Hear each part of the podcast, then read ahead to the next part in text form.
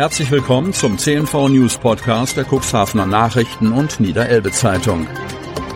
In einer täglichen Zusammenfassung erhalten Sie von Montag bis Samstag die wichtigsten Nachrichten in einem kompakten Format von sechs bis acht Minuten Länge.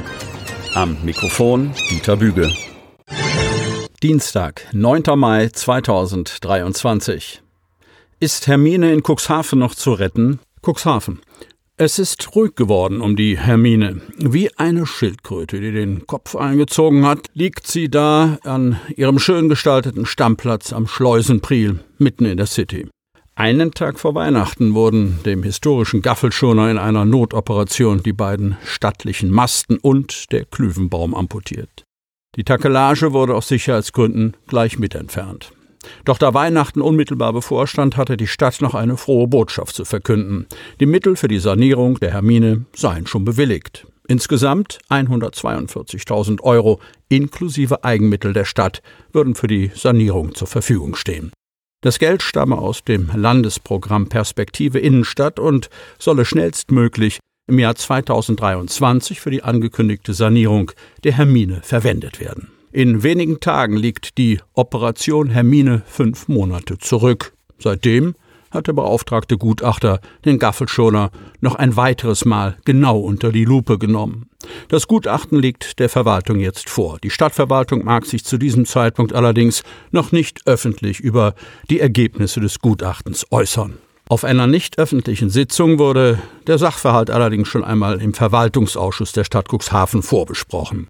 Die bereitgestellten Mittel für die Sanierung, so ist aus gut informierten Kreisen zu erfahren, dürften jedoch bei weitem nicht ausreichen, um den Gaffelschoner wieder fit für die Zukunft zu machen. Auf der Elbfähre zahlen Passagiere Schlickzuschlag. Wischhafen Glückstadt. Die FRS Elbfähre Glückstadt Wischhafen verbindet die Bundesländer Schleswig-Holstein und Niedersachsen. Von Cuxhaven aus ist diese Fährverbindung mit insgesamt vier Roro-Schiffen gegenwärtig die erste Möglichkeit, die Elbe zu queren, um ins Nachbarland oder weiter nach Dänemark und Schweden zu kommen. Zwischen 33 und 50 Pkw und bis zu 400 Passagiere finden auf den Fährschiffen Platz. Doch aufmerksame Passagiere haben bemerkt, dass die Kosten seit kurzem weiter gestiegen sind. Ein Blick auf das Ticket zeigt, dass für Reisende mit Pkw, Motorrad, Roller und Camper je Passage 1 Euro Schlick und Treibstoffzuschlag fällig werden. Jeder Verbraucher kann sich sicherlich angesichts gestiegener Energiepreise vorstellen, was sich hinter dem Treibstoffzuschlag verbirgt. Doch was bedeutet ein Schlickzuschlag? Dem Kunstmann, Geschäftsführer der RWS Elbfähre, teilt auf Nachfrage unseres Medienhauses mit, die Mehrausgaben hinter dem Schlickzuschlag sind die Mehrkosten, die wir durch die Verschlickung vor allem in der Süderelbe haben. Durch das wenige Wasser rutschen, schrubben unsere Schiffe quasi über den Schlamm, wodurch es zu erheblichen Mehrkosten kommt in der Werftzeit. Jährlich seien dadurch neue Anstriche oder eine Verstärkung des Schiffrumpfes notwendig, so der Fährbetreiber. Mehr noch, Zusätzlich müssen die Dichtungen, Filter in den Motoren erheblich häufiger ausgetauscht werden und auch die Propeller nutzen stärker ab. Wir hatten diesen Winter in der Werfzeit einen Abrieb an den Propellern von bis zu 11 Zentimetern. Diese reiben einfach am Schlick und nutzen sich ab. Wattenweg nach Neuwerk verändert sich weiter. Cuxhaven Neuwerk. Dieser Weg ist weder leicht noch schnurgerade. Er führt mitten durch das Weltnaturerbe, ist nur bei Ebbe passierbar und stetem Wandel unterlegen.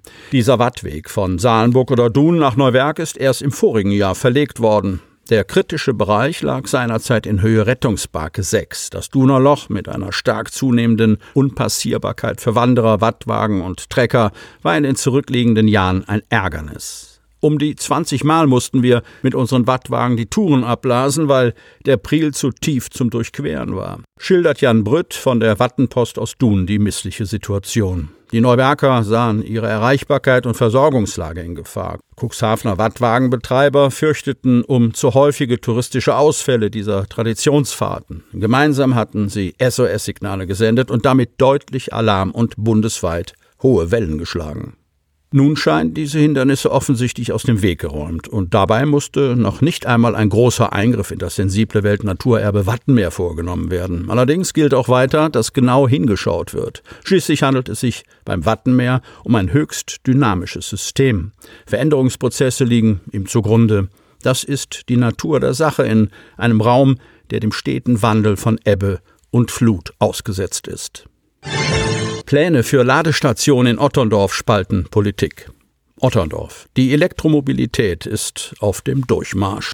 Doch auch andere Kraftstoffe wie Wasserstoff stehen in den Startlöchern. Der Otterndorfer Unternehmer Heinz Reuter will bei der Entwicklung mitwirken und plant einen Ladepark an der Wesermünder Straße. Das Konzept passt in die Zeit, doch es gibt auch Kritiker. Der Kfz-Meister und Unternehmer Heinz Reuter ist 83 Jahre alt und hat noch große Pläne.